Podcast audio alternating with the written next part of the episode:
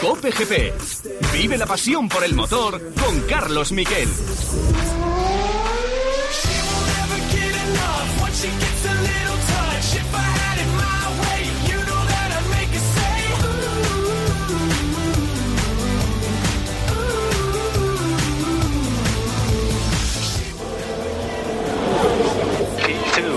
Awesome job, mate.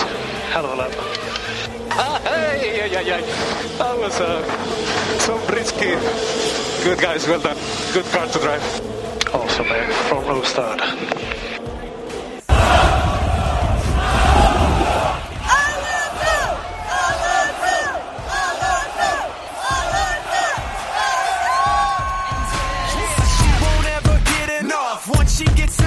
¿Qué tal? Buenas tardes, bienvenidos a Cope GP. Esto es lo que le dio ayer Fernando Alonso en el circuito de Montreal. Nadie se lo esperaba. Primera feira para él, por primera vez desde 2012. Está en esos puestos de honor. Segundo en parrilla detrás de Max Verstappen en un Premio de Canadá apasionante que vamos a vivir aquí en Cope, en Cope, en las emisoras Cope Más y en aplicaciones móviles. Lo vamos a vivir a partir de las 8 de la tarde. Es un carrerón el que nos espera. Lo normal es que Fernando Alonso acabe más atrás, no tiene coche para estar ahí, pero se ha despertado de repente la ilusión.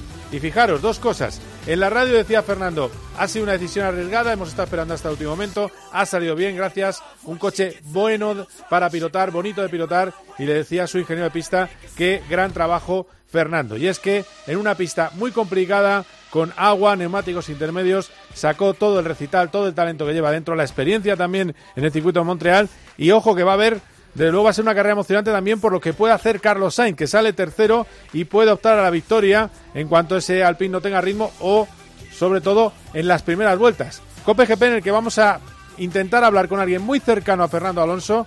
No os digo el nombre, no vaya a ser que luego las cosas no salgan bien porque depende de las comunicaciones, pero lo vamos a intentar en este programa y también vamos a hablar con el piloto probador de Ferrari, Marc Gené. Así que tenemos un programón y esto era lo que decía Fernando Alonso lo que espera de la carrera de hoy y cómo fue esa vuelta de calificación. Vamos a escucharle.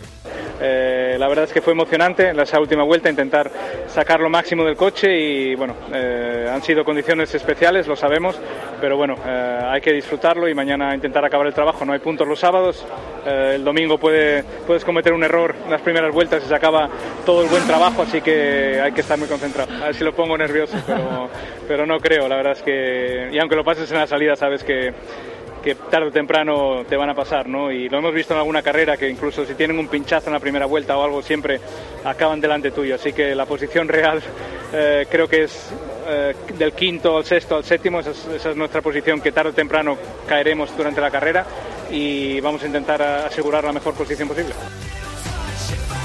Bueno, pues va a intentar asegurar la mejor posición posible. Evidentemente en su diccionario está la posibilidad del podio sale decimotercero, grandes enemigos, Hamilton que sale en la cuarta posición. Y también, por supuesto, los dos rezagados, decimotercero Checo Pérez.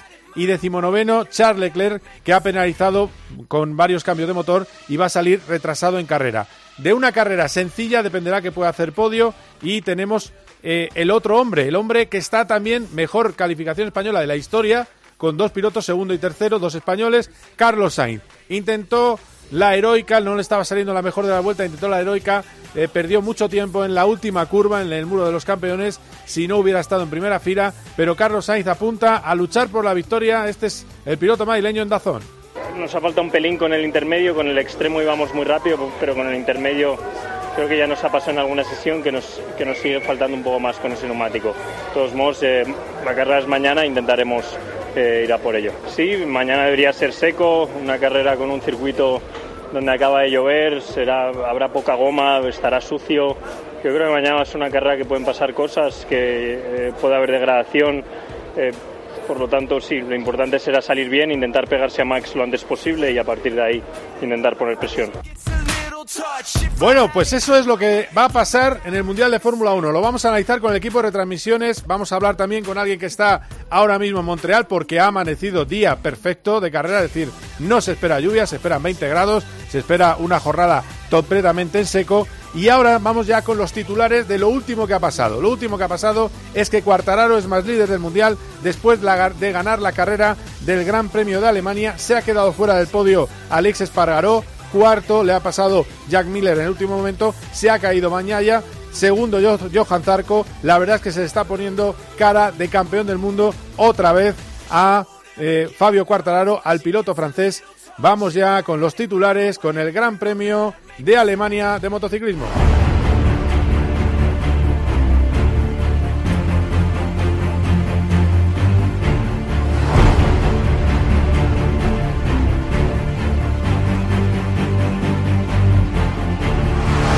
Enseguida estamos allí, hablaremos con nuestro enviado especial, con Borja González, Cuartararo primero, Zarco, Miller, Alex Espargaró, Marini, Jorge Martín, Binder, Dillan Antonio, Oliveira y Bastianini. Problemas mecánicos para Alex Márquez, problemas físicos y bastante fuertes para Paul Espargaró. Por cierto, también problemas para eh, el bravo piloto catalán de Honda caída de Joan Mir. Ha pasado de todo. Han sido unos auténticos héroes. Ahora lo iremos al horno. 35 grados de temperatura y hacer ese esfuerzo ha sido algo realmente duro. En COPGP, eh, perdón, en MotoGP no ha sido el día de los españoles. No hemos tenido a nadie en el podio. Fijaros cómo hago promoción del programa siempre. Y luego, eh, pero sí hemos tenido victorias en las otras categorías. Augusto Fernández, el madrileño que ahora mismo ya se encuentra a 12 puntos del líder del Mundial de Celestino Vietti y también pegado a Augura. Vietti ha tenido que abandonar la carrera y esto era lo que decía Augusto Fernández nada, nada más bajarse de su moto. La verdad que me he sentido muy bien. Eh, no he salido, no he, hecho la mejor salida, pero me he mantenido un poco calmado porque sabía que lo tenía ahí y era cuestión de dejar pasar las, las vueltas y dejar que la carrera pues me viniera un poco a mi favor, que sabía que contra el calor y todo pues sufriendo con el grip me manejo bien, así que nada, he esperado y he ido pasando en la 3 eran bastante, me encontraba bien para pasar ahí eh, y nada, luego me he concentrado, he tirado, he tirado fuerte, he tenido un buen, un buen día cuando he visto, me ha marcado lo de Vietti Em, pero como te digo, aunque me había marcado, yo sigo tirando con mi ritmo. Ya tenía que, rematar esto, que, era, era es muy buen resultado eh, de cara al campeonato. Es un gran resultado de cada campeonato y ojo, doblete del equipo, del equipo KTM Ajo. segundo Pedro Acosta, tercero San Lowe's, han llegado a hacer incluso el afilador, se han tocado con la rueda trasera y delantera de uno y de otro muy buena remontada de Acosta que salía a un décimo y ha acabado en esa segunda plaza con mucho ritmo y quizás la que viene ahora es la declaración del año. ¿Qué le preocupaba a Pedro Acosta en la moto? Ha sido duro porque ya en la comida no me sentaba bien. Eh, a ver, está feo que diga esto, pero tenía toda la carrera ganas de cagar.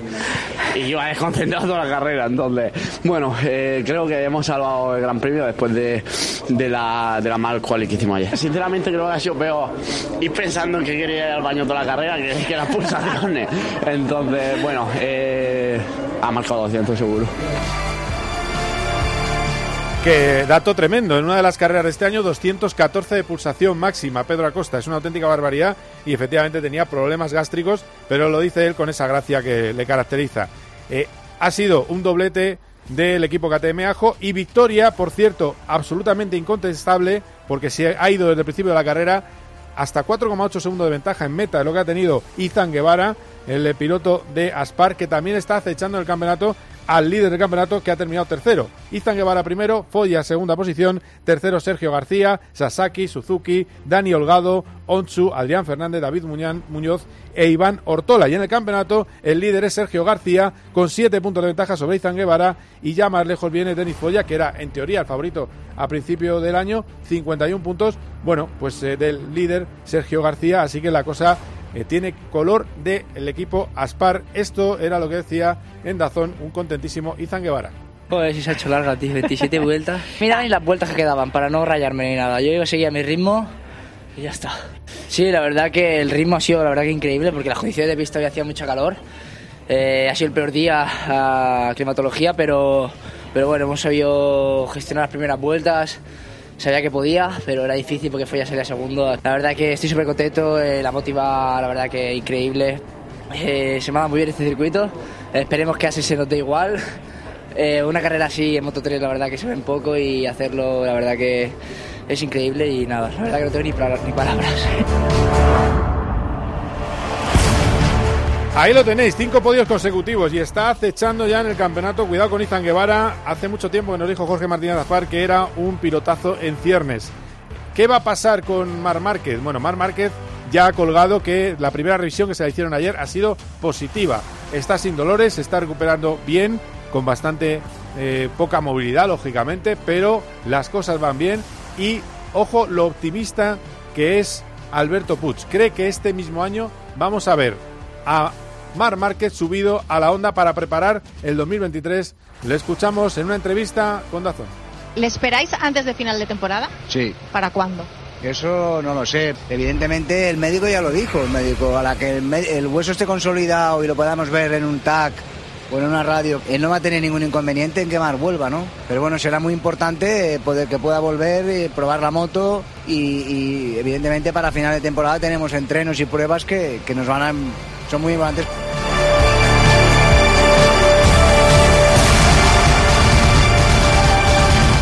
En fin, que podremos volver a ver a Márquez. Evidentemente no hay que pedirle resultados, tiene que recuperarse poco a poco, depende de lo que digan los médicos, pero ese es el optimismo que reina en todo el campo de onda, el optimismo de hacer bien las cosas.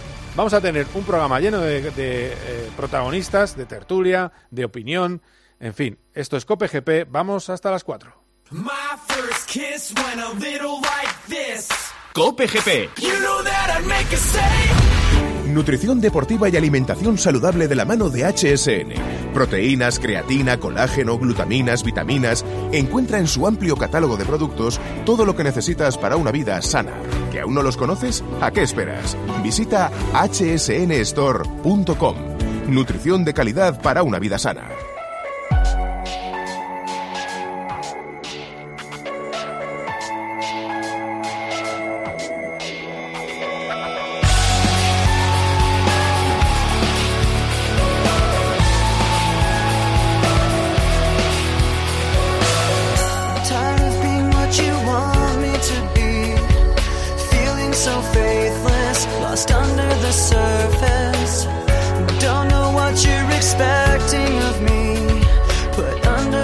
Al circuito de Sachsenring. Allí está, en la antigua eh, zona de la antigua República Democrática Alemana, está Borja González. Hola Borja, ¿qué tal? ¿Cómo estás? Tú sí que eres antiguo. Eh, bueno, pues, gracias. Año, año 2022 y todavía estás con la antigua República Democrática Alemana. Bueno, vale, pues. Eh, sí, sí. No, está bien, está, está bien, ¿no? No, no, no. Arranque Sí, borde es bien. antigua- Está bien. Es antigua, República, es antigua República Democrática Alemana. Efectivamente. Antes, no- antes se notaba bastante, ¿eh? Yo cuando los primeros años que venía notaba que había cierta diferencia con la República Federal. Ahora, ahora menos, ¿no? Bueno, Bueno, ahora ya ahora ha habido... Ahora está todo más equilibrado. Bueno, bueno. Está Eh, a ver, ¿cómo estás con el calor? Porque eh, son héroes hoy los, los pilotos de motos, ¿eh? Sí, sí, son héroes, pero sobre todo porque esta carrera, o sea, las temperaturas son altísimas, pero sobre todo es el tipo de escenario que obliga mucho físicamente, porque decía ayer Alex, Alex Espargaró, al final las carreras, como bueno, todo el mundo sabrá ya, duran lo mismo siempre, más o menos eh, se hace un aproximado de kilómetros en todos los circuitos y así se eligen las vueltas, pero claro, es que aquí eh, han dado 30 vueltas, 30 vueltas prácticamente sin descanso, porque no hay, no hay una... Perdóname un segundo, Borja. Está hablando en Dazón este Fabio Cuartararo. Vamos a ver si lo podemos poner enseguida. Enseguida le escuchamos. No lo tenemos todavía. Bueno, pues, eh, pues nada. eh, enseguida lo, lo tendremos. Eh, sí, lo tenemos. Vamos a escuchar a, a Fabio Cuartararo. por esta estrategia? Porque me gusta ser diferente también. no, pero todo el mundo iba con la hard. eh, sabía que si queríamos hacer una diferencia de s- ir con otro neumático. En el warm-up me he encontrado bien, eh, muchísimo mejor que en la carrera, pero yo creo que todo el mundo el ritmo ha ido mucho más bajo. Pero pff, eh, me he encontrado mejor siempre con la media, que ha tenido una conducción muy diferente y con nuestra moto iba mejor la media. Te gusta ser diferente, pero también tienes que tener mucha confianza en cómo te sientes en este momento para tomar decisiones así y además encima te salen bien. Sí, es, eso es lo que más me gusta, ¿sabes? Esta mañana cuando ha venido Pascal, nuestro ingeniero de Michelin, ha dicho, bueno, eres el único con la media, aparte de Joan y Paul. Y he visto a mi jefe mecánico un poco, uy, eh, ¿qué hacemos? Digo, no, no, nos quedamos con la media y lo vamos a hacer bien. Y lo hemos hecho bien. Pues enhorabuena, porque ha sido súper contundente esa victoria y Gracias. suerte en Asen, que no queda nada. Bueno, ahí lo tenemos. Ahí, eso es lo que decía Adazón y Zascon Ruiz. Eh, te estaba interrumpiendo. eh, ha sido clave para tener un ritmo atronador. Al principio ha adelantado a, ha adelantado a Bañaya. Peco Bañaya se ha caído eh, y al final, eh, cómo está sudando. Las imágenes son tremendas. Y hablabas tú de la dureza que se les ha ido la mano también, ¿no? Con la duración, decías. Del... No, no, no, no. Decía que la duración es siempre la misma. Es mm. decir, que todos los circuitos se completan aproximadamente el mismo número de kilómetros. Lo que pasa es que al tener una cuerda tan corta este de Sachsenring, pues eh, lo que ocurre es que tiene que al final tiene que dar 30 giros. Claro, 30 giros es eh, totalmente una, pasada cuando no tienes prácticamente ningún tipo de descanso, bajadas, subidas y muchas curvas en el mismo lado. Dice que al final la gestión es muy complicada.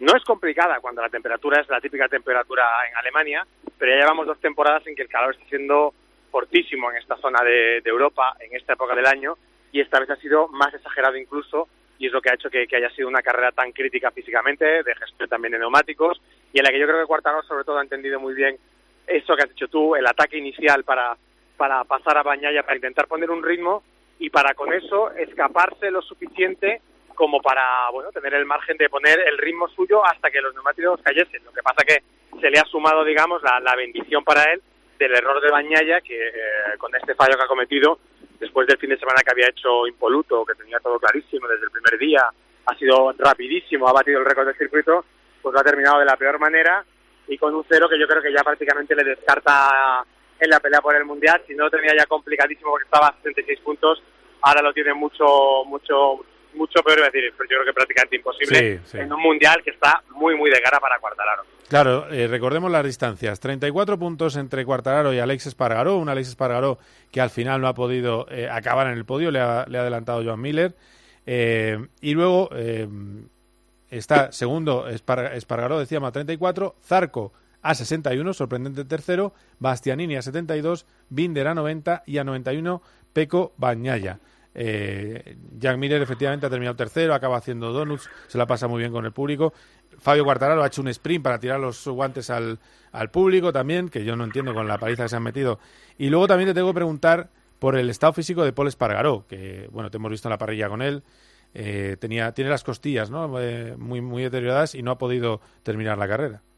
Sí, bueno, básicamente es una fisura en costillas que yo creo que el que más o menos eh, haya tenido algún golpe en la costilla sabe lo que duele, ese típico dolor que, para el que no puedes hacer absolutamente nada, que te, te ríes si te duele, toses si te duele, te mueves si te duele, bueno, pues hacer eso, pero pilotando una MotoGP, encima es la parte de la zona costal de, izquierda, con lo cual todas las curvas de izquierda que hay en este circuito te obligan a apoyarte sobre ese lado y ha dado igual lo que le hayan hecho en la, en la clínica que al final ha llegado un punto en el que ha tenido que, que decir basta y, se ha dejado la moto en un día catastrófico para Honda en el circuito en el que llevaban ganando desde el año 2011 incluido, porque ganó en 2011 y 2012 Pedrosa, y luego a partir de ahí, desde 2013, solo se conocían victorias de Mar Márquez, con esa salvedad del año 2020 que no se corre aquí, eh, que fue el año de la pandemia, y de eso hemos llegado a que terminasen con Alex Márquez retirándose con un problema mecánico y salía atrás en la parrilla, con Nakagami por los suelos, con Paul Espargaro retirado por problemas físicos y luego con Estefan Brada, el sustituto de Márquez, que es el único piloto que de Honda que ha terminado, pero es que es el único piloto también que no ha sumado ningún punto hoy porque han terminado 16 pilotos y justo el 16 ha sido Brader. Madre mía. No, no, lo de, lo de Honda es tremendo.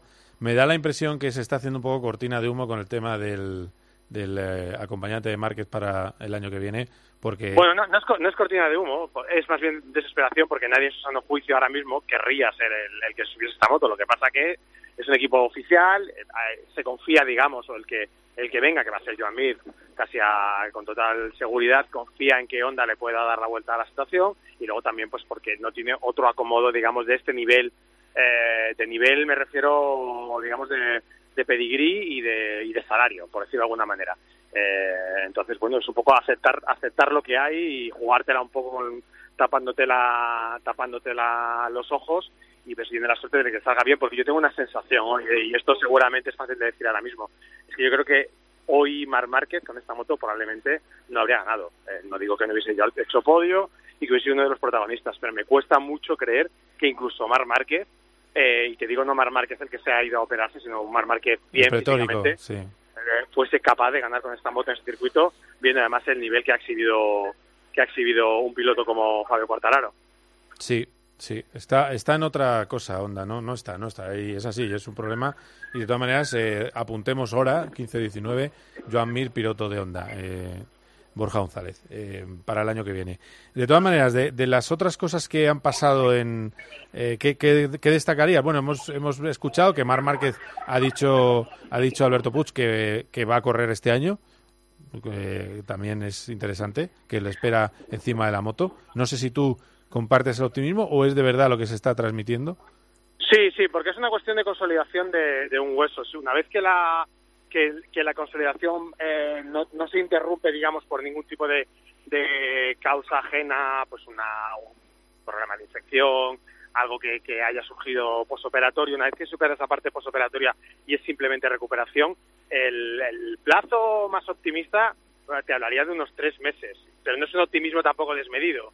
Eh, y con eso es lo que cuenta Ana, porque también, y esto hila con lo que estábamos hablando antes, ellos lo que lo que desean fervientemente es que cuando lleguemos a los test de los test de septiembre en Misano, eh, no solamente que fin de semana es la carrera de Misano, creo que es el segundo fin de semana de septiembre, ellos eh, esperan como agua de mayo que Marc Márquez esté allí y que él pueda subirse a un nuevo prototipo el miércoles, el martes y miércoles de la semana posterior a la carrera de Misano, porque allí eh, podrá darles, digamos, una eh, información o pistas sobre el material nuevo que traigan, a saber qué, qué será, y eh, con eso poder, digamos, decir, pues vamos por buen camino o hay que tirar para otro lado para el trabajo en invierno. Es decir, poder contar con la, con la ayuda y con la opinión de Mar para poder tener un material al nivel suyo con el que el año que viene pueda pelear el Mundial, ya pensando que esté sí, sí o sí al 100% físicamente. Bueno, bueno, pues a ver, a ver qué pasa con eso y luego destacar las dos victorias. Hemos tenido victoria en Moto 3. Se le está poniendo una cara de campeón a Izan Guevara tremendo, ¿eh? con, con Sí, todo el respeto sí. a Sergio García, pero el, digamos que las curvas son opuestas de, de ambos.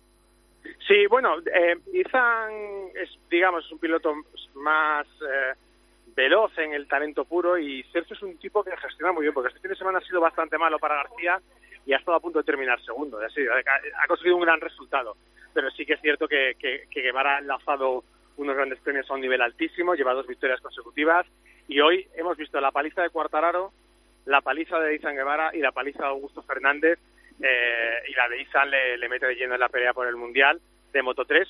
Afortunadamente para nosotros le mete lleno en la pelea por el Mundial de Moto 3 contra o junto a otro español, Sergio García, porque están los dos delante, y eh, lo de Augusto Fernández también, porque también le mete en la pelea por el título, que pensábamos que iba a ser una cosa de Vieti Ogura y a ver qué podía hacer Aarón, Aaron Canet y ahora por suerte se nos ha colado otro que es de la general como es Augusto Fernández, con lo cual mantenemos dos bazas españolas para pelear también por el título de la clase intermedia.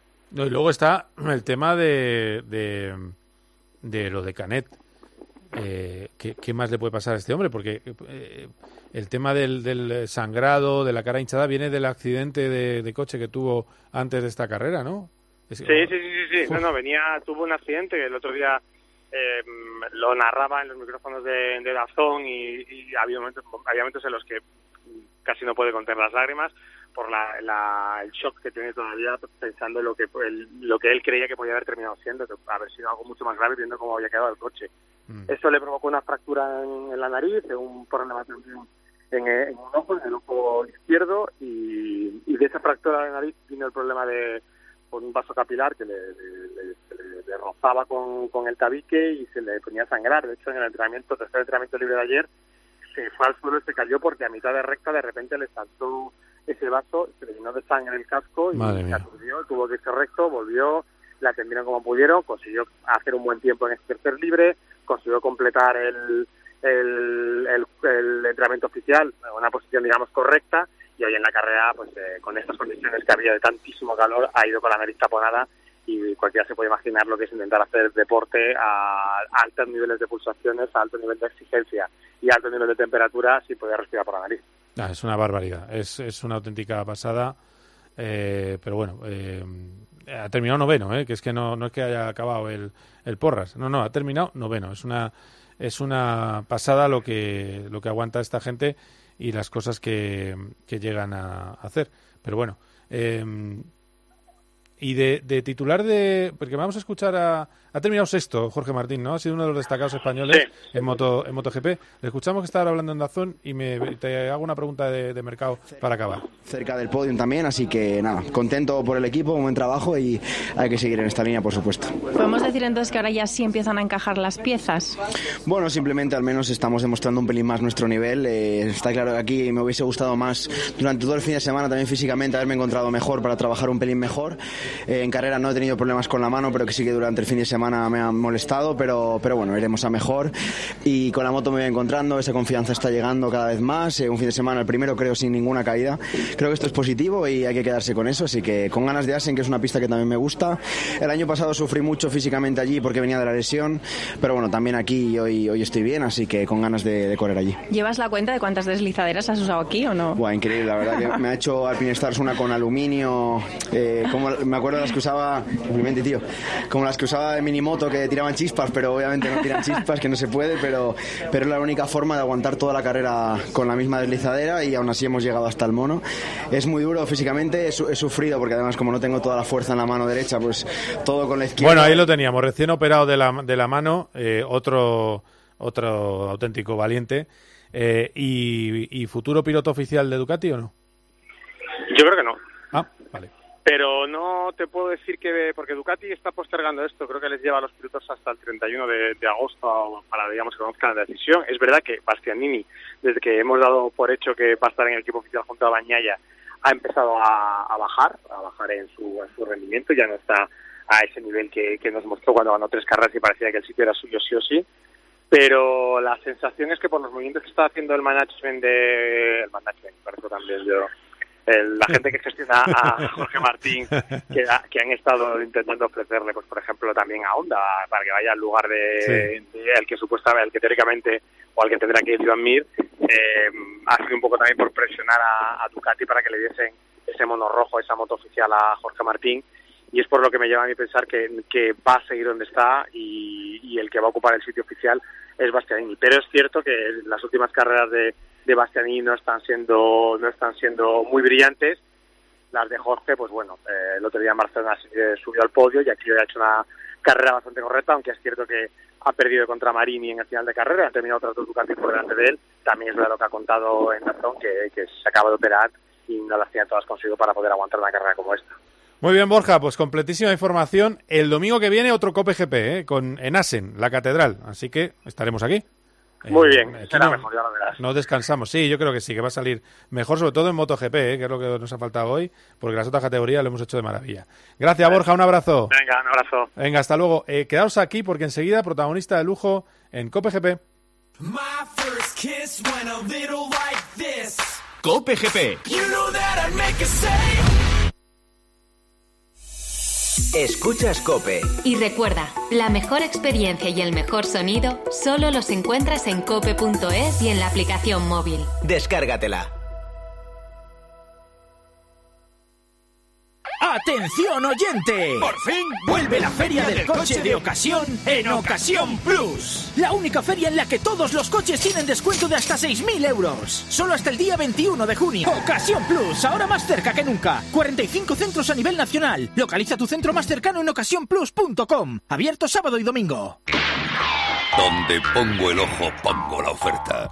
Dos gafas de marca con antirreflejantes por solo 89 euros. Infórmate en soloptical.com. Carlos acaba de cambiar su seguro de coche a Berti porque ahora necesita ahorrar. Ahora pago solo 180 euros y con lo que he ahorrado he pasado por fin la revisión al coche. Y mira, me mandan un SMS y firmo el seguro desde el móvil, así de fácil. Y es que con Berti ahorras tiempo y dinero en tu seguro de coche. Entra en Berti.es y pásate a la aseguradora digital número uno en España.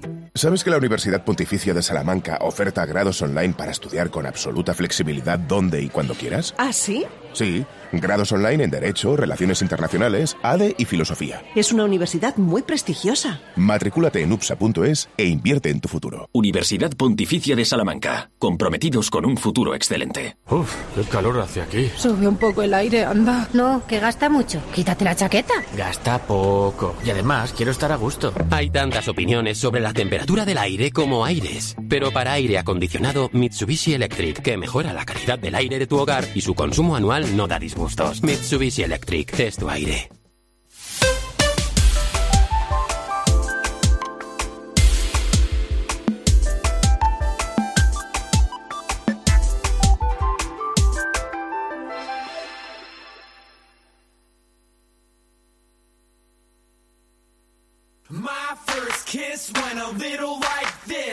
Cope GP. Vive la pasión por el motor con Carlos Miquel.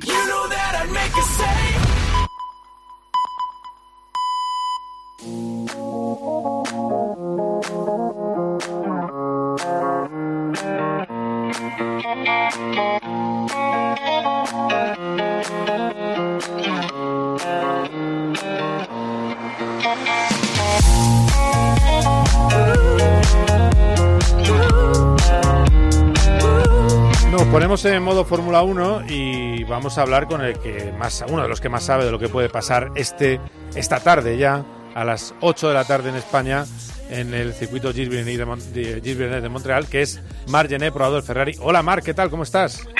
Hola Carlos, todo bien, gracias. Qué placer hablar contigo siempre, ya lo sabes. eh, y tengo que preguntarte, como supongo que eh, cuando no- hoy no estás en Montreal, estabas en Bakú, eh, supongo que sí que tiene, como tienes acceso a todo lo que pasa en, en la escudería. ¿Qué sensaciones tenéis eh, con ese tercer puesto de, de Carlos, el decimonoveno de Leclerc? ¿Dónde puede llegar cada uno? ¿Qué objetivos hay? ¿Cuál es el plan más o menos que tiene Ferrari? Sí, la verdad es que ayer fue una, una quali súper movida, con, con muy, muy, muy complicada, porque las condiciones climatológicas eran complicadísimas, los coches estaban siempre derrapando, y bueno, luchamos por la pole, no la conseguimos, pero bueno, salir tercero para Carlos eh, le, le mantiene en la lucha por la victoria, ¿no? O sea, que, que la quali fue relativamente bien, y para Charles, pues una carrera obviamente toda a remontar, y solo con un poco de suerte, sí que luego él podría optar ya, pues yo creo que lo máximo que puede optar Charles es un cuarto, una cuarta posición, pero también con algún safety car, ¿no? en un momento justo, entonces con Charles tenemos más pendientes de la estrategia, de suerte, digamos, y con Carlos lo que tenemos que intentar es adelantar a Fernando lo más pronto que podamos, que no va a ser fácil obviamente, para luego sí intentar atacar a, Verstappen. Claro, esa es un poco la estrategia. Me gusta que me digas la cifra concreta, cuarto puesto, para que luego la gente no, no se lleve a engaño, porque realmente Montreal se, eh, se elige para penalizar porque se puede adelantar, pero no quiere decir que Montreal en seco sea facilísimo adelantar, que también nos estamos llevando un poco a engaño. Hay que, hay que hacer los adelantamientos, no es, es decir, no es- era más fácil Bakú, por ejemplo, ¿no? Estos coches nuevos tienen una parte buena y otra no tan buena. La buena es que se te permite seguir más de cerca en curvas rápidas. En, en Canadá realmente no hay curvas rápidas, con lo cual la, dificultad en seguir de cerca tampoco cambia mucho con estos coches. Pero estos coches tienen em, tienen menos resistencia aerodinámica porque tienen mucha carga por la parte de- del fondo, ¿no? Con lo cual el rebufo es menos potente, algo menos potente. Hay una recta muy larga donde veremos la mayoría de adelantamientos antes de la curva 13 y 14, pero digamos que la diferencia de velocidad no es tan tan elevada y luego sabemos que en Ferrari pues nuestra fuerza no es la velocidad punta, ¿no? Tenemos otras armas como como la tracción, como bueno, pues la seguridad entrenada, con lo cual habrá algunos coches que le va a costar un poco adelantar a, a- a Charles o, o también, por ejemplo, Carlos, ¿no? Adelantar a, Fernando. Si no lo hacen la salida, la verdad es que no va a ser fácil luego en carrera, porque el, el Alpine corre y mucho en recta. Sí, es un coche de rectas. Es un coche, le falta en curva, pero es un coche que, que ya lo vimos en Baku, que era el más rápido. En agua no era el más rápido, pero estaba ahí y, y hizo morados a lo largo de- del fin de semana. Y bueno, vamos a ver, efectivamente, yo creo que depende mucho de esa salida y luego los, los habituales safety en, Montreal. ¿Os ha sorprendido ese segundo puesto de, de Fernando Alonso? Eh, porque la verdad es que eh, realmente en el paddock se ha tomado como algo excepcional. Sí, sí, estuvo pletórico. Eh, es cierto que desde el viernes ya rodaba muy rápido. En, en seco, hoy, hoy yo creo que Fernando tenía una, una gran oportunidad de hacer algo realmente fuera de lo común por, por el coche que lleva. Eh, hizo muy buen, muy buen viernes, muy buen free practice 3 por la mañana en lluvia y él hecho el resto. Entonces, eh, obviamente ayer el, el- el- el que hizo magia fue él, ¿no? El, el coche seguramente funcionó bien, pero él estuvo muy por encima del coche, con lo cual un segundo lugar yo creo que sorprendió, no sé Verstappen y, y Carlos qué opinaron al respecto, o otros pilotos, pero obviamente no. Fue una, fue una gran noticia, fue, un- fue una super noticia, disfrutamos todos muchísimo, pero yo creo que nadie se lo esperaba. Esto, esto está bien para los que dicen que se debe de retirar y que no sé qué, ¿no? Y sí, yo creo que hay dos pilotos, faltó solo a Vettel, que por la mañana iba muy rápido. que iba muy también, rápido, sí. Y no sé luego en la cual y qué pasó, pero y también a Hamilton, ¿no? Que, que hizo cuarto. Entonces los viejos rockeros, ¿no? Los los, los leones se rugieron con más que nunca y, fue muy bonito ver estos campeones del mundo, pues que en condiciones súper complicadas ah, demostraron del, del por qué ganaron estos títulos y, y no se quieren retirar y obviamente no los van a retirar porque si, si Fernando, Vettel o Hamilton Hamilton tiene un año más complicado, pero bueno, estaba también ayer muy contento de su resultado. Y esto es muy bueno para, para la Fórmula 1 porque son, son personajes súper carismáticos y que todos hemos vivido muchísimas victorias con ellos y hemos disfrutado mucho con ellos. Ahora, dicho esto, como tengo a, a todo el mundo poniéndome mensajes mientras escucha el programa, lo de un podio de Alonso nos olvidamos, ¿no? Porque es muy complicado, ¿no? No, no. A pesar de que hizo una buena tanda con duras, pero es que Checo llega desde atrás. eh, a lo mejor puede contener a Mercedes, pero no sé, ¿tú lo verías Sí, posible? no, no, no es imposible, sobre todo por, por, por lo de Leclerc y de, y de Pérez, ¿no? que obviamente son los ellos sí que tendrán más ritmo que Fernando, yo creo, pero al no estar ellos, tienen que llegar, eh, no va a ser tan fácil, como te decía, Charles, su máximo, lo que nosotros creemos máximo es cuarto, no es un podio para Charles. Eh, podría llegar a ser un podio, sí, Eh, no, no, no va a ser fácil, obviamente que no, pero sí, porque lo que dices tú, tiene que aguantar a los dos Mercedes, que yo creo que podrá, porque por ritmo el viernes tenía más, y todo dependerá de si realmente llegan Checo y, Leclerc, que yo creo que es complicado que lleguen también ellos. Claro, bueno, bueno, vamos, a cruzar los dedos a ver si hay suerte en ese aspecto. Y luego tengo que decirte otra cosa, tengo que preguntarte un poco por porque he leído eh, algunas críticas a, Carlos Sainz eh, por lo de ayer, porque la última vuelta no le salió bien el último intento. Pero claro, es que no estaba tan fácil con intermedios hacer la pole con el Ferrari en agua. Es decir, yo creo que a Carlos tenía más opciones de pole en seco que en ese tipo de pista como lo vimos ayer. Si, si hay alguna crítica es injustificada, de hecho él, hizo el mejor primer sector, le, le sacó una décima a Max, luego en el segundo perdió una décima, con lo cual estaba a la par antes del último sector. Y es normal que lo haya intentado porque estuvo muy, muy, muy cerca de la pole, como estuvo muy cerca de la pole en Bakú, está mejorando mucho Carlos, se encuentra mucho más cómodo con el coche. Y esto lo demuestra que lleva dos carreras consecutivas luchando por la pole, es cierto, no lo ha conseguido, en el último intento pues ha cometido dos pequeños errores que le, le han costado alguna posición, pero si no lo intentas no, no nunca va a llegar esta pole, ¿no? Y, y, y se empieza a encontrar cómodo con el coche y las condiciones ayer eran complicadísimas, obviamente. Mira lo que le pasó a Pérez, ¿no? Que, que- Sí. que se chocó en el, en el primer intento, en el Q2. Con lo cual no, no, no, no, no se puede justificar ninguna crítica y, y las polis, las victorias de Carlos, si no llega hoy la victoria, que, que yo creo que va a poder luchar, pues ya, va- ya van a llegar. Pero la actitud es la correcta, ¿no? Tienes que arriesgarte y tienes que intentarlo. Es que yo creo que si no lo intenta, luego le critican por no intentar. Es que claro, es el mundo, es así de complejo y, más estando en, un equipo tan importante como Ferrari.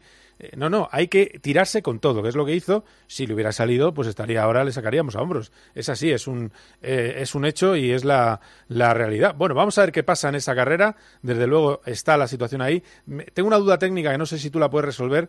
Eh, ¿Lleva un coche más agresivo para Seco Leclerc con menos carga que Carlos o, o están parejos en ese aspecto? Sí, lleva un poco menos de carga, muy poca, ¿eh? no, no es, no es eh, nada muy sustancial, pero bueno, un paro de 3 kilómetros por hora Charles debería de tener y esto le debería de facilitar un poco eh, los adelantamientos. Y Carlos lleva una carga un poco más optimizada para, para todo, para la quali, para degradación de neumáticos y demás. Bueno, bueno, pues eh, Margené, le vais a escuchar, por supuesto, en Dazón, le vais a escuchar en la Sky. Es un comentarista, habla italiano mejor que algunos italianos, ¿verdad, Marc? Hay italianos que, cuidado, ¿eh? Y, bueno, pues te, te estaremos atentos a todo lo que pase este, este domingo. Eh, tu podio, dime una apuesta final. ¿Tu podio para la carrera? Claro, mi corazón es rojo y, y voy a voy a optar por Carlos. Eh, venga, voy a hacer Carlos, eh, Max y, y Alonso, que obviamente si es así, pues mañana es fiesta nacional en España.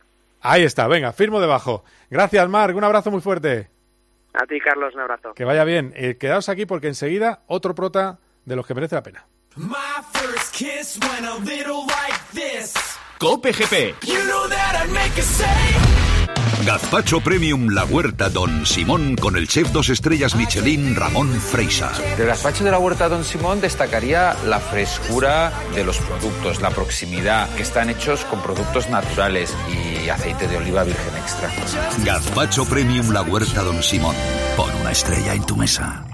Ahora más que nunca necesita respuestas y en Cope las preguntas las hace Carlos Herrera con los protagonistas de la actualidad. Doctor Gonzalo Lloveras es, además de un excelente investigador y médico, un gran divulgador. Doctor Lloveras, oiga, no está el COVID en el- la conversación pública. ¿Estamos olvidando demasiado alegremente el coronavirus? Pues sinceramente yo pienso que sí. Yo Me he traído a un viejo querido y admirado amigo, analista internacional de prestigio, como es Javier Fernández Arribas. Buenos días. Argelia muestra un enfado manifiesto. ¿Esa crisis era inevitable? Yo creo que era evitable en algunos de los aspectos. Yo De lunes a viernes desde las 6 de la mañana, todo pasa en Herrera en Cope.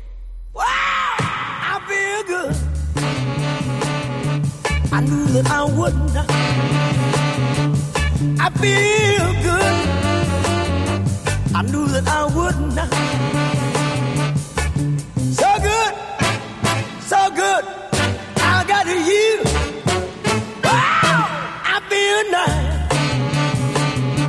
A sugar and spice. I feel nice like sugar and spice.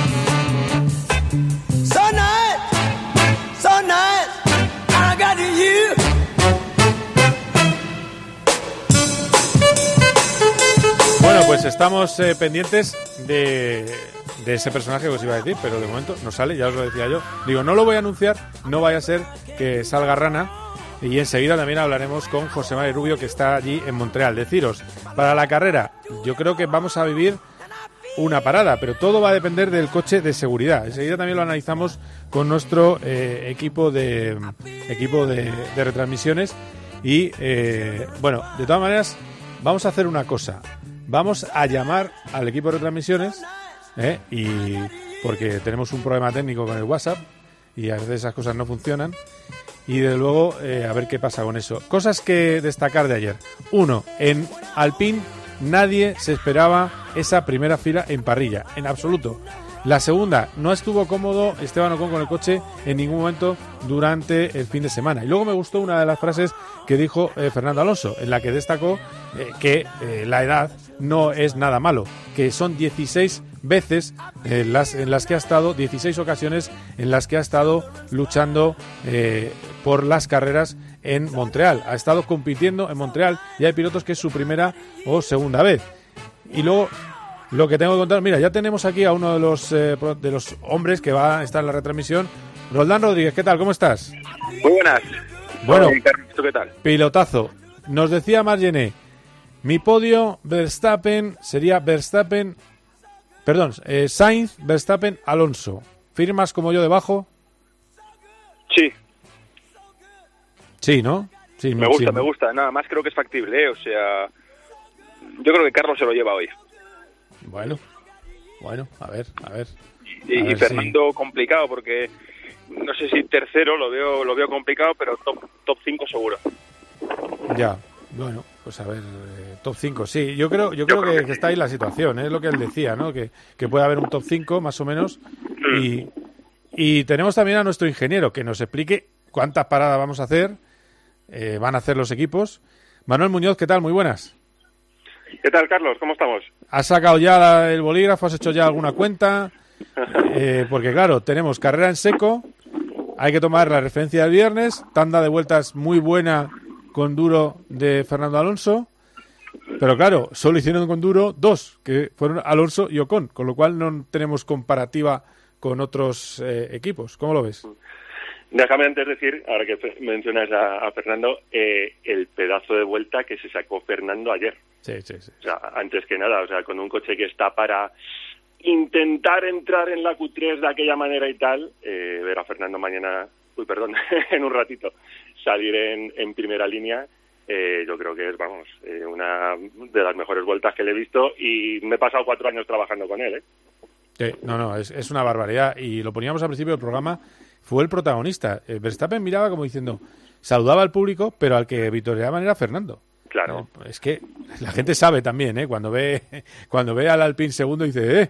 ¿Qué ha pasado aquí? Cuando, claro, cuando han visto, fíjate, toda la evolución del año, al principio lo bien que funcionaba, luego que, que subió un poquito más o bajó, perdón, eh, de rendimiento y ver ayer sacar esa vuelta que a nadie se le escapa, que eso no es ni motor ni chasis, que eso son ni siquiera las ruedas, esos son, son manos de piloto, obviamente. Entonces, pues nada, fenomenal. Y lo que me, me contestabas, bueno, yo creo que vamos a ver una carrera súper entretenida, atípica en la primera parte, sobre todo porque eh, al hilo de lo que estábamos hablando, tenemos un montón de coches que están fuera de posición.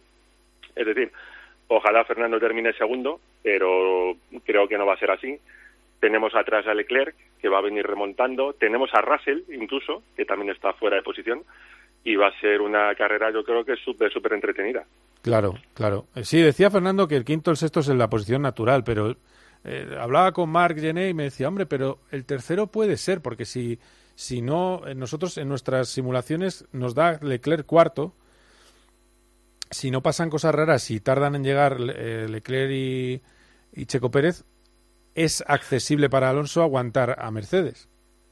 A ver, eh, o sea, eso lo vamos a ver al principio, porque no me cabe duda que vamos a, ver a Fernando defender esa posición con, con uñas y dientes, incluso, ¿por qué no?, pensar con que le, le robe la salida a Verstappen. Imagínate ver a Alonso otra vez, aunque sea unas poquitas vueltas ahí delante.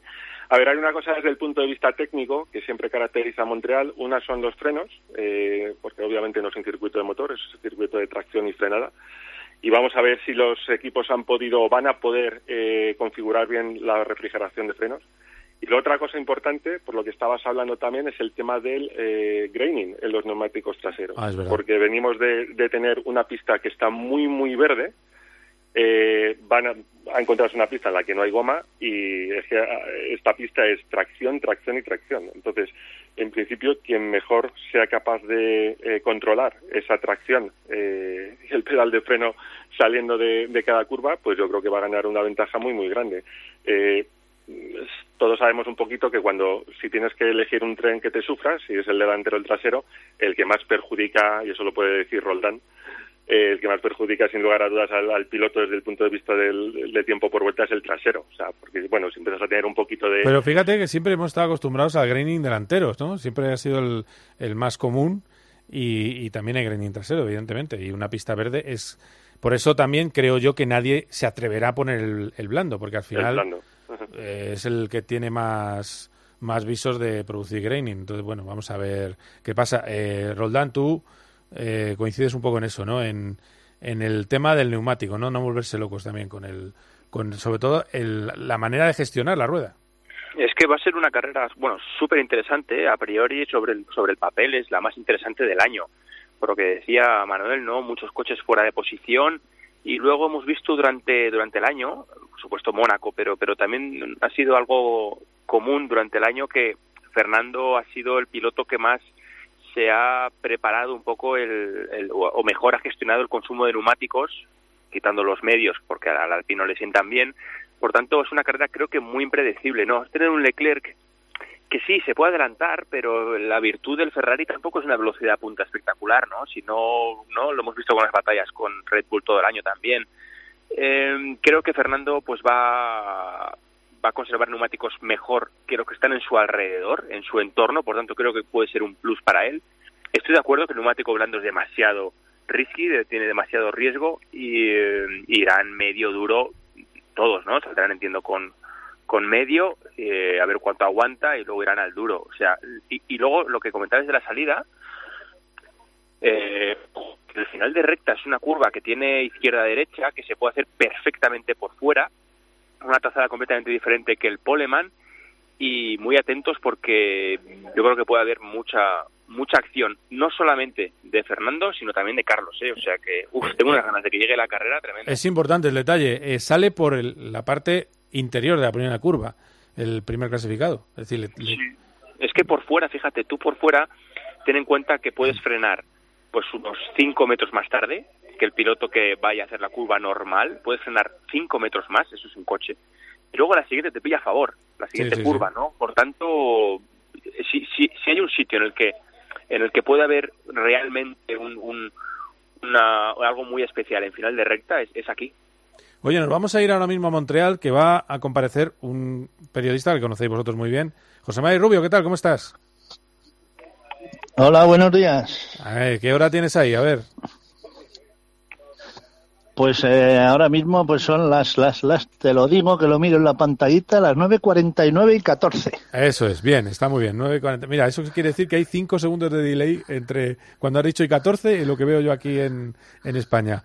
Eh, a ver, tú estuviste y te vimos en pantalla en ese momento que se baja el coche Fernando Alonso después de lograr la segunda posición. ¿Qué, impresión te dio, tanto de, de, de Verstappen y de Sainz como del público? A ver, el, la impresión que me dio de Fernando es que era el Fernando de los grandes días. Era, estaba un poco que no se lo creía, pero estaba pero muy, muy sonriente y era un, una especie de revivir, porque desde el año 2012 en España no había hecho una segunda posición en la parrilla. Y para él fue un, un, un no sé, un, volver a nacer de alguna manera. Y bueno, pues Carlos estaba um, un poco, yo lo vi un poco triste y cabreado porque que creía que podía haber peleado adelante y, y Verstappen estaba asombrado de que toda la gente no hacía más que gritar Alonso, Alonso, Alonso. Él levantaba la mano y el público de la grada gritaba Alonso, Alonso, Alonso. Y además, y, y le miraba así para atrás porque dice, ¿y qué, qué, por qué le gritan a este? Y Fernando estaba puño en alto saludando como cuatro o cinco metros detrás de Verstappen y, y al pobre Verstappen pues no pero bueno, hubiese pasado con cualquiera que, que, que, hubiese sido Hamilton o Carlos o el que sea. Fernando tiene ese, ese atractivo y ese poder de atracción en donde quiera que va. Oye, te dijo, te dijo que, que no, no sabía muy bien qué estaba haciendo el segundo tiempo, el, que estaba en primera fila, ¿no? No, ¿sabes lo que tú, tú como bien sabes, a Fernando le gusta mucho mirar las pantallas. Sí. Entonces iba mirando las pantallas y unas veces estaba más arriba, otras más abajo. Y, lo único que era que se encontraba muy, muy, muy cómodo con el coche, muy a gusto. Y podía haber sido la carrera hoy, porque estaba, vamos, eh, aquello que, que, que, estaba inspirado. Es como aquellas veces eh, que el Sena contaba que en Mónaco se encontraba que, que en una nube. Pues ayer Fernando estaba en una nube de, de, agua o de lo que quieras, pero estaba, estaba en su salsa. Fíjate, a mí me recordó, por cómo los automatismos de Lomboard, cómo iba con el coche, me recordaba al Alonso, por ejemplo, de la salida de la carrera corta de Silverstone, o el del sprint de las últimas vueltas de Baku el año pasado cuando va inspirado, es decir, que va eh, iluminado. Es así, es un poco, es un poco así. Eh, y tú que estás ahí palpando el ambiente, ¿todavía queda alguien en Alpine que dude renovar a Fernando o cómo va eso? A ver, cuando llegó al, a esta, al, al hospitality de, del PIN, estaba ya Otmar esperándole y se quedaron mirándose como dos enamorados. ¿eh? Entonces, eh, pero además de verdad, ¿eh? que, estaban mirándose, se quedaron mirándose y luego ya se abrazaron. Pero primero hubo unos segundos de, de mirada como diciendo, ¿eh? ¿Qué, ¿Qué, te parece lo que he hecho? Y luego ya se abrazaron y tal, pero, pero hubo unos segundos interesantes ahí. Y a ver, eh, Alpine, si no hubiese estado Fernando, nadie hubiese hablado de Alpine como, nadie habla de, de, Aston Martin porque ahí ha ido Vettel. Es decir, el, el fichaje de, de, Fernando por Alpine puso a Alpine en el mundo y en el, mundo de la Fórmula 1 le dio un plus y, en el, y, globalmente como marca le dio ya un, un, un relumbre que, que, los otros lo buscan y no lo tienen. Entonces, a ver, el que yo siempre he dicho, el que tira del carro, aparte deportivamente, es comercialmente, es Fernando. Y Alpine se quiere posicionar en Estados Unidos como una marca una marca nicho, que eso ya sabes que, que las marcas así en Estados Unidos tienen mucho éxito, uh -huh. y, y, si no tienes alguien que, que, que, lleve ese plus sobre los demás, pues entonces eres una marca más, y Fernando Alpin le da ese plus que, que no tienen los otros, pero es que te digo los otros y, y ninguno, ¿eh? porque aquí ahí estaba Latifi, está al final, pero por lo menos es canadiense o Stroll, y nadie grita Stroll ni Latifi, todos gritaban Alonso. Bueno, espérate, espérate que no lo grita alguno por la radio hoy, en la carrera. Eh, ¿Qué? Ah, lo de la Tifi. la Tifi y los muros, ese, esa historia de amor, eh, podríamos llamarle.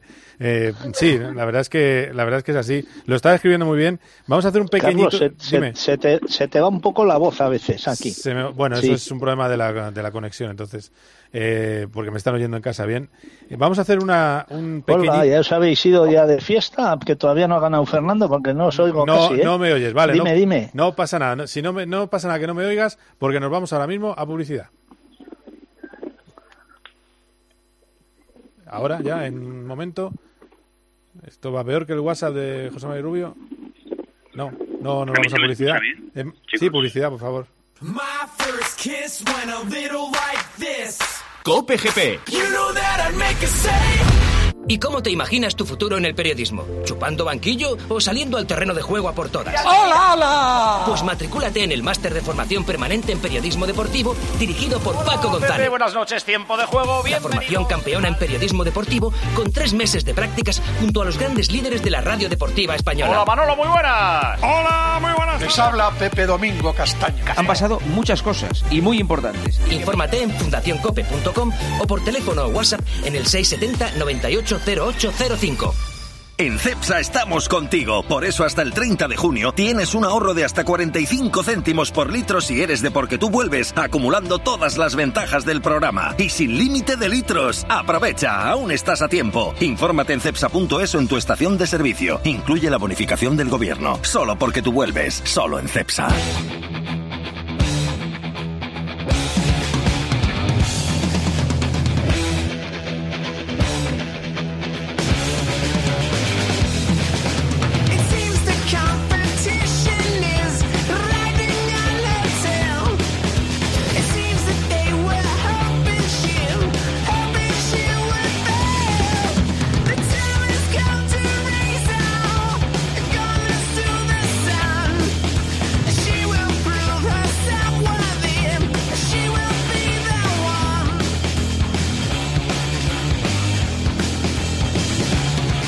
Bueno, pues, eh, pues hasta aquí nos vamos a ir ya. Así que nada. Roldán Rodríguez, luego te escucho. Sí, señor, luego nos hablamos y, y nada, con muchas ganas de verdad de que, de que llegue la carrera. Manu, a ver eh, si cantamos hoy un doble podio español. Venga. Y lo cantamos con un doblete, primera y segunda posición. Vamos a por ello. Eso sí que es estrategia. bueno, está bien. Gracias, Manu. Un abrazo. Un abrazote. Bueno, pues estamos terminando este Cope GP y eh, deciros eso, que hemos ya colgado a José María Rubio, lógicamente, estábamos hablando con él en Montreal.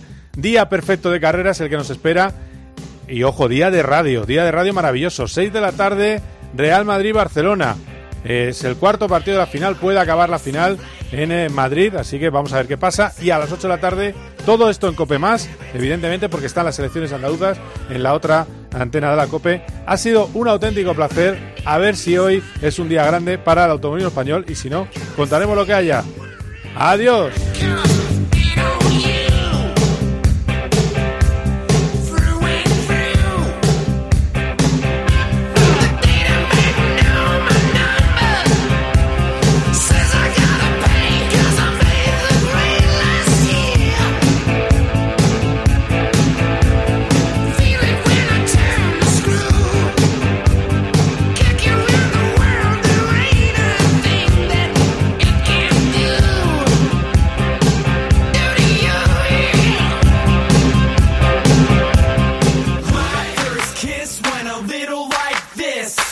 PGP. You know that I'd make a save.